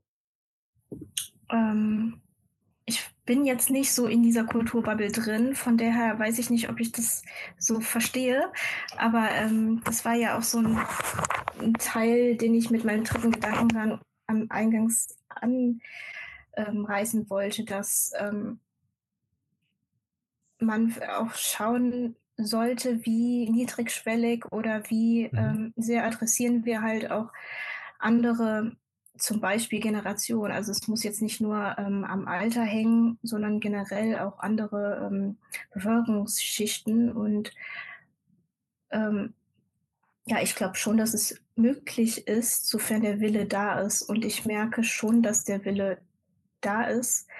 Ähm, aber halt auch so ein bisschen Hilflosigkeit. Also mhm. ähm, vieles ist, wird schon gefühlt gelöst oder ähm, der erste Lösungsansatz ist immer, ja, die äh, jungen Leute sind ja auf Social Media, deswegen müssen wir auch auf Social Media und ähm, ja, das ist vielleicht ein bisschen noch nicht weit genug gedacht. Mhm. Okay, Florian? Ich bin auch an der Stelle jetzt kein äh, Kulturprofi, aber ähm, würde mal sagen, kann da ein bisschen was zu sagen. Also ich würde erstmal nicht pauschal sagen, gerne dann alle anderen widersprechen, dass der Kultursektor pauschal ein Elitesektor ist. Also es gibt natürlich da was Elitäres an einigen Stellen, aber Kultur per se ist für mich nichts mhm. Elitäres, mhm. aber wird halt oft elitär gelebt oder an einigen Stellen elitär gelebt. Und wenn das so, wenn das so ist, dann ist das halt zu hinterfragen, ob das ähm, so richtig ist. Ähm, da sorgen natürlich auch Kostenstrukturen und Co. zu. Da kann die, die ähm, äh, Theater in Berlin oder um mal die als Beispiel zu nehmen, noch so gut subventioniert sein, sind halt immer noch zu teuer, damit jeder reingehen kann. Äh, und dann wird es automatisch auch exklusiv. Nicht nur inhaltlich, sondern einfach alleine durch den Preis. Ähm, aber wenn wir, wenn wir jetzt mal davon ausgehen, dass der Kultursektor eigentlich per Definition nichts Elitäres sein sollte und an einigen Stellen auch nicht ist, dann finde ich, dass der Kultursektor doch sehr gut auch dafür geeignet ist, um eben diese Brücken zu bauen und auch, wie es in dem Kommentar steht, eine Art Vorbildfunktion einzunehmen. Also ich finde, mhm. das Zielbild sollte so sein. Es ist für mhm. mich eine totale Chance, weil Kultur hat was was Urmenschliches, es ist was super Empathisches, es ist Verbindendes, kreativ verbunden sein. Schönes Buch von Kay Tempest, wo es darum geht, wie man das Kreative nutzen kann, um sich zu verbinden, auch über digitale Räume hinaus und auch in physischen Räumen. Und ähm, ja, für mich ist das eigentlich eines der Schlüsselelemente, auch um Technologie ja. eben zugänglich zu machen. Also Chapeau für die Kultur und ran an die Buletten, alle, die hier im Kultursektor sind. Engagiert lasst uns gemeinsam da engagieren. Es gibt noch weitere. ja, unbedingt. Ich habe gleich die nächste, ich, ich übernehme das gleich, gleich den nächsten Gedanken. Jetzt kommt nämlich, es kommen doch immer mehr Meldungen, auch also nicht Meldungen, sondern äh, Beiträge bei ein. Ähm, ähm, und hier ist einer, den ich in meiner Arbeit extrem oft sehe. Jetzt wird es ganz banal. Es wird jetzt ganz banal, ich bitte um Entschuldigung, aber nicht der, nicht der Beitrag ist banal, aber es ist eine ganz einfache Frage. Und ich, ich merke, dass gerade im Kultursektor, aber auch in anderen Bereichen in Deutschland, ich berate ja auch Unternehmen auch und so weiter, diese Probleme kommen. Nämlich, ich lese einfach mal vor und ich würde das eins zu eins so unterschreiben, dass es bei, bei vielen ein Problem ist. Unsere Herausforderung ist leider sehr klassisch Ressourcenprobleme. Keine Personalstellen und kein Geld. Das wäre nötig, um Transformation, Dialog etc. voranzutreiben. Zudem auch mehr Raum zur informellen Austausch zu ermöglichen, Mitarbeiterkompetenzen ausbauen, durch Weiterbildung sowie Führung anders denken. Das würde ja auch dazu zählen, oder? Fragezeichen. Also äh, ich sage es immer so, ja, erlebe ich ganz oft. Vielleicht nicht immer in derselben Gemengelage zusammen, aber ja, das sind klassische, ganz wichtige Themen. Florian, ist das noch eine Meldung? so, nee, sorry, sorry, aber mach, also ich würde sagen, nimm du doch an der Stelle die Moderatorenkappe ab und äh, äh, elaborier das doch an der Stelle nochmal kurz, weil du da ja auch die er Erfahrung hast und, und sag doch nochmal genau, was aus deiner Sicht da die Herausforderungen sind. Also nur wenn du magst. Also ich muss ja nicht immer der Ball zu uns beiden rübergeworfen werden. Ähm, ähm, ganz ehrlich, ich, also ein Problem, was ich gerade im Kultur- und Bildungssektor sehe, ist schließlich, wir haben nicht die, die Rahmenbedingungen, um bestimmte Dinge anzuleihen. Wir sind extrem operativ unterwegs. Uns fehlen digitale Grundausstattung, es fehlt digitales Grund-Know-how. Wir haben alles, was wir bisher, äh, alles ist vielleicht ein bisschen übertrieben, aber ein ganz großer Teil der, der erfolgreichen Digitalprojekte im Kultur- und Bildungssektor basieren auf der Arbeit von Einzelpersonen, die bereit sind, sich quasi selbst auszubeuten, mit extrem schlechten Rahmenbedingungen zu arbeiten, die wenig äh, Unterstützung kriegen. Wir haben, wenn wir Weiterbildungsbereiche haben, sehr auf Weiterbildung für die, die es lernen müssen. Wir haben sehr wenig für die Leute, die schon sehr weit gekommen sind. Es fehlt an digitaler Grundausstattung. Es fehlt auch an der Möglichkeit. Ich meine, ein Beispiel jetzt, ein ganz einfaches, banales Beispiel. Ja, wenn eine Kulturinstitution zum Beispiel gar nicht selbst entscheiden darf, ob sie zu Mastodon geht, sondern weil es sich erstmal 32 behördliche Anträge tragen muss bei der Stadt oder irgend sowas. Alles solche Themen bis hin zu schlechter Bezahlung, auch keine Zeit. Ganz viele Menschen im Kultursektor würden gerne und haben sensationell tolle Ideen und haben keine Zeit, kriegen nicht die Möglichkeit zu sagen, ich tausche mich mal aus. Ne? Also ich kenne viele, die mir sagen, schöne Idee mit den Silos, schöne Idee, dass wir uns interdisziplinär vernetzen sollen. Sag mir wann. Sag mir wann, wo wir eh die ganze Zeit Kürzungen, Kürzungen, Kürzungen kriegen und versuchen, das Ding hier irgendwie am Laufen zu halten. Ja? Und ähm, ähm, mein Lieblingsbeispiel, ich werde jetzt nicht die Stadt nennen, ist, wo dann in einer, in einer Stadt äh, für einen Kulturbereich eine verantwortliche Person für die gesamte Koordination des Bereichs digitale Transformation ausgeschrieben wird und es ist eine halbe E9 und du hast keine digitale Infrastruktur dafür und, und, und. Da ging es jetzt ganz viel. Das sind alles so Themen, die wirklich da sind, bis hin auch zu Führungskräften sehr oft, die das Thema eher bremsen Ja, es gibt einen ganz tollen Vortrag ähm, von der Herbsttagung der QBOG von Tina Lorenz, die in Augsburg im Theater eine wunderbare Arbeit im Bereich Digitalisierung gemacht hat. Und die hat das so wunderbar beschrieben, hat sie ein Bild von Sisyphus gezeigt und gesagt, Sisyphus, der diesen, diesen, diesen, diesen, diesen Stein da hochjagt und er sagt, das macht keinen Spaß. Und was mein Chef macht, ist, er sorgt dafür, dass der Berg weg ist. Das ist die Aufgabe meiner Führungskraft. Sorge dafür, dass ich arbeiten kann. Ja, also jetzt nur so, dass das wäre jetzt die Zusammenfassung von dem Ganzen. Jetzt habt ihr euch beide gemeldet, das finde ich super. Dann haben wir jetzt Futter, mit dem wir arbeiten können. Mach du gern zuerst, du hast dich zuerst gemeldet. Okay. Ähm, also ich kann das den Kultursektor da auch eher als Beobachter, aber auch als nahe Beobachter, weil meine Frau kommt eben aus dem Kunst- und Kulturbereich ähm, als Künstlerin und Kuratorin. Ähm, und dadurch kenne ich das ein wenig. Ich kann da tatsächlich so sagen, für mich so aus der Tech-Welt kommen, die wirklich im Bereich Organisationsstrukturen und ähm, Arbeitsweisen und auch Führungsstrukturen an vielen Stellen absolute VorreiterInnen sind, dass für mich der Kulturbereich oft sowas von Oldschool und sowas von verkrustet, was Strukturen angeht. Also ähm, teilweise super streng hierarchisch, ähm, wo irgendwie die Chefs gesiezt werden und äh, die, die Chefs ihre Mitarbeitenden duzen ähm, und ähm, Dinge ähm, äh, einfach auf einzelne wenige grandiose DenkerInnen, die dann die Ansagen machen und das Zepter schwingen und dann müssen alle anderen folgen und die PraktikantInnen werden alle nicht bezahlt und, ähm, und werden dann auch noch nicht mal teilweise angeguckt äh, auf Produktionen und auch, also wirklich alles, alle Branchen übergreifend in der Kultur, ähm, ob das jetzt auf Filmsets ist oder eben im Theater oder auch in Museen, was ich mitbekomme, auch aus, aus meinem näheren Umfeld, wo Leute viel im Kunst- und Kulturbereich sind. Ich selber aber in dieser Tech-Welt unterwegs bin, die auch ganz viele Probleme natürlich hat und an vielen Stellen auch problematisch ist, muss ich schon sagen, dass mich das teilweise auch echt erschreckt, fernab vom, vom Geld, weil ähm, natürlich kommt dann dazu das Budget und dass wir da ein Problem haben, da kann man nur sagen, wählt die richtigen Parteien und auch das hilft leider dann noch nicht immer. Aber ähm, das ist halt echt heftig, wie, wie die Budgets verteilt werden und einfach an der Stelle immer noch an so vielen Stellen gespart wird. Aber es ist ja im Sozialsektor genauso. Aber es ist wieder ein riesen politisches, ja. systemisches Problem. Noch ein.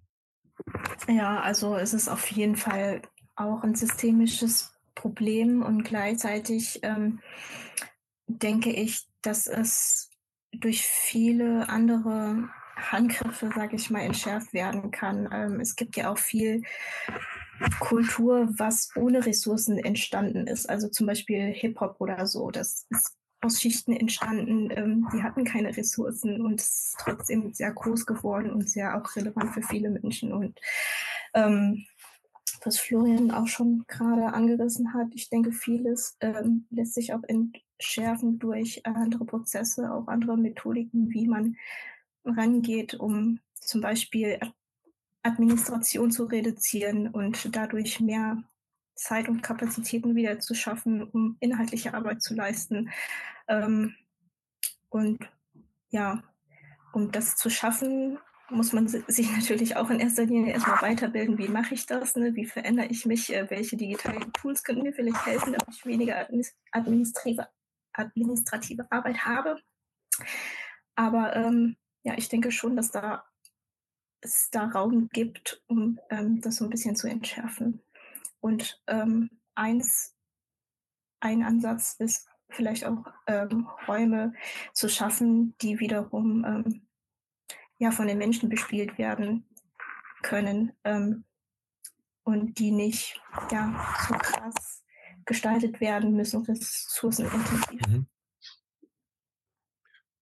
Wir haben das Problem, dass wir ein so komplexes Thema haben. Ich glaube, wenn wir jetzt so weitermachen, wir hätten noch viel Zeit und wir könnten noch stundenlang, wochenlang, tagelang daran arbeiten. Ich finde es ein wunderbares Thema und ich finde es total spannend, mit euch beiden zu reden, weil wir genau das Ziel diesen Future Talks haben, für die Perspektiven zu bringen. Wir wollen ja, sind ja keine, wir sind ja keine klassischen Talks, wo es darum geht, in drei Schritten zur erfolgreich transformierten, nachhaltigen Kultur, KI, sonst was Institution, sondern Trotzdem ist es so, wir kommen so ganz langsam, neigen wir uns dem Ende Äh, äh, meine innere Uhr sagt mir das und die Uhr auch so.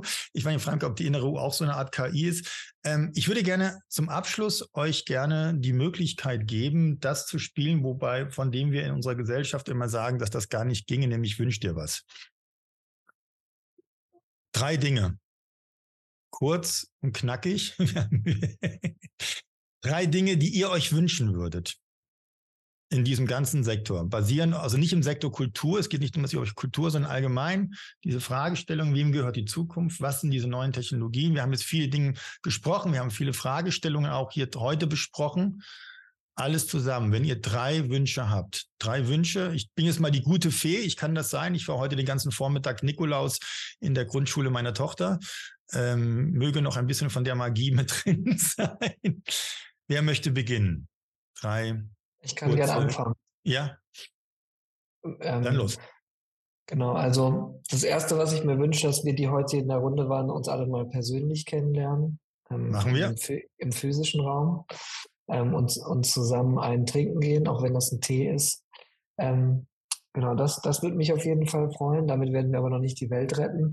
Das Zweite, aber einen kleinen Startschuss setzen.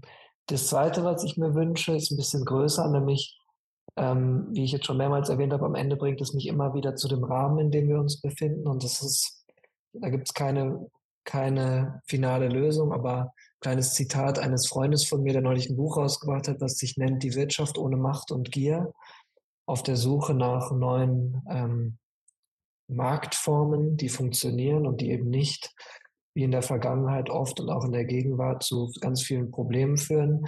Da würde ich mir die ideale Formel wünschen und ein weltweite Strukturen, die dazu führen, dass wir keine Kriege mehr haben und äh, friedlich miteinander leben und ähm, vor allem eine Gleichverteilung haben. Das ähm, wäre mein absolutes übergeordnetes Ziel. Und das Dritte ist, dass ganz konkret jetzt zum Kultursektor, dass gerade die Bereiche, die im Moment völlig unterrepräsentiert sind, wie eben auch finanziell unterrepräsentiert sind, was man jetzt ja wieder bei der, ich glaube, aktuell 17 Milliarden Lücke der Politik äh, merkt, ähm, das Geld ist weg und dann wird gefragt, wo wird es jetzt gestrichen? Und auf einmal fängt man an, ähm, den Leuten, die eh schon wenig haben, versuchen, das Geld wegzunehmen, ähm, dass eben der Kultursektor und vor allem auch der soziale Bereich die Bedeutung bekommt, die wir erst jüngst während der Covid-Zeit eigentlich gelernt haben, die ihr zusteht und jetzt auf einmal wieder verlernt haben, dass wir dann eben alle gemeinsam auch diese digitalen und technologischen Themen zusammen äh, auch gut bezahlt gemeinsam angehen können. Das als drei ambitionierte Wünsche, wovon mindestens einer erreichbar sein wird. Nock ein, ich übergebe an dich. Ja, die drei Wünsche finde ich auch gut, aber ich nehme mal andere. ähm, ja, ähm, erster Wunsch vielleicht, dass struktureller ähm, Aldotismus adressiert wird, ähm, weil das auch was ist, was, denke ich, in dieser Diskussion ähm, helfen würde, aber oft noch nicht, noch nicht so oft thematisiert wird. Ähm, zweiter Wunsch ist, dass wir mehr uns nicht abschrecken lassen von der Unbequemheit und irgendwie aber dadurch, dass wir das ähm, alle zusammen machen, irgendwie Spaß dran finden. ähm, ja, Veränderung ist leider auch unbequem. Ähm, und drittens, ja, dass wir auch nicht den Spaß verlieren an der Transformation und ähm, ja, an der positiven Veränderung, auch wenn ähm, wenn man sich manchmal so links und rechts guckt, sehr, ein sehr viel Wildschmerz überkommt. ähm, ja, genau. Also ja, nicht die Freude verlieren und ab und zu mal auftanken in Räumen und mit Menschen, die, mit denen wir das machen können. Vielen, vielen lieben Dank. Vielen lieben Dank zuerst euch beiden für dieses Gespräch. Ich finde es total schön, dass wir, wir haben, das Ziel war neue Technologien für eine nachhaltige Kultur, und worüber wir nicht gesprochen haben in dem, in einem Tech Talk waren neue Technologien, sondern wir haben über das gesprochen, was meiner Meinung nach viel wichtiger ist, nämlich was es bedeutet für die Menschen und was wir tun müssen als Menschen, um damit vernünftig umzugehen. Ich weiß nicht, ob wir es zu dritt schaffen, uns zusammenzutreffen in Realen. Ich würde sehr viel dafür geben. Das ist auch ein Bedürfnis, das ich habe. Wenn nicht, habe ich den großen Vorteil, dass ich sowohl sehr oft in Köln als auch in Berlin bin und werde rigoros euch einfach anklingeln, besuchen und dann werden wir zumindest kleine Runden hinkriegen oder auch größere. Ähm, vielen Dank an die KUPOG die dieses ganze Projekt bewegt, die Kulturbische Gesellschaft Deutschland, weil sie vor allen Dingen damit viele Fragen auch ermöglicht, die nicht klassisch in irgendeinem Seminar oder sonst was Programm sind, sondern wo es um die wichtigen Fragen geht, die wir uns überlegen müssen. Weil, und ich glaube, das können wir alle sagen, ähm, Digitalisierung eigentlich, wie gesagt, nicht ein, weniger ein Technologie, auch, aber weniger ein Technologie als vielmehr ein Kulturthema ist. Und ein Thema, das uns alle, alle Menschen angeht. Und ich habe wieder zwei wunderbare Menschen heute kennenlernen dürfen mit Florian und mit noch ein und konnte mit euch reden. Da bin ich sehr, sehr dankbar für. An alle, die das heute gesehen haben und nochmal sehen wollen, nochmal hören wollen. Es gibt das Ganze natürlich, natürlich auch äh, wieder auf dem YouTube-Kanal. Es wird geschnitten. Es wird wahrscheinlich in 24 bis 48 Stunden online sein. Es gibt das Ganze natürlich auch als Podcast. Und diejenigen, die heute dabei waren und es gesehen haben und es vielleicht nochmal sehen wollen, sollten nicht vergessen, teilt es, teilen Sie es in Ihren Communities. Sharing is caring und bitte nicht nur im Kultursektor teilen, sondern teilen Sie es vor allen Dingen bei denen, die vielleicht gar nicht damit rechnen würden, dass wir hier darüber reden. Teilen wir es interdisziplinär, teilen wir es überall anders und suchen wir Wege dafür. Ich bedanke mich ganz herzlich auch beim wunderbaren Team von äh, äh der KUPOG, die das alles technisch ermöglicht haben. Euch beiden nochmal ganz herzlichen Dank, auch dass ihr das mitgemacht habt, dass ihr mit mir geredet habt. Das ist eine große Freude. Ich, es gibt wenig Sachen, die so viel Spaß machen wie sowas, weil man einfach unglaublich davon lernt. Ich hoffe, ihr konntet genauso viel mitnehmen, wie ich mitnehmen konnte. Und ich hoffe, dass die Menschen da draußen ganz viel mitnehmen konnten. Ich freue mich auf das kühle Bier, Wein, Tee. Das steht auf meiner Liste drauf. Ähm, und dann sage ich herzlichen Dank an alle und freue mich auf das, was in diesem Projekt alles noch kommen wird. Die Future Talks gehen weiter, es gibt weiter die Werkstätten, es gibt die Blogbeiträge, unbedingt dranbleiben, das lohnt sich auf jeden Fall. Und in dem Sinne, Dankeschön und auf Wiedersehen.